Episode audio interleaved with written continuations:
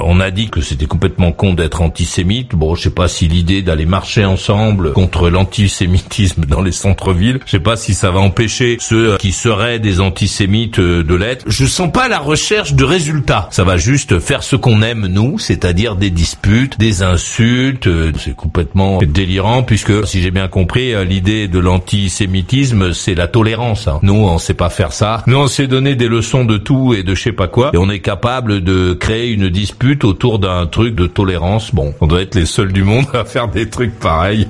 Donc moi, je propose qu'on annule cette marche qui est complètement zéro, euh, qui ne changera rien. Ceux qui sont euh, antisémites, il vaut mieux qu'on prenne un peu de temps pour leur essayer de leur expliquer à ceux qui peuvent comprendre, parce qu'il y en a qui ne pourront pas comprendre. Euh, c'est comme ça, on n'est pas tous égaux devant le seuil de la compréhension. J'imagine que si on fait tous ces rassemblements-là, c'est parce qu'on cherche des emmerdes, et je pense qu'on va les trouver assez facilement, puisque la période, en fait, devrait pas nous inciter à faire ça. C'est comme ça que ça marche, notre pays. On fait toujours des marches. On a marché contre la guerre en Ukraine. Hein. Bon, finalement, on a arrêté de marcher. On s'occupe plus des Ukrainiens, les petits enfants, tout ça. Euh, on n'en a plus rien à branler. On a trouvé autre chose euh, qui nous intéresse plus que l'Ukraine.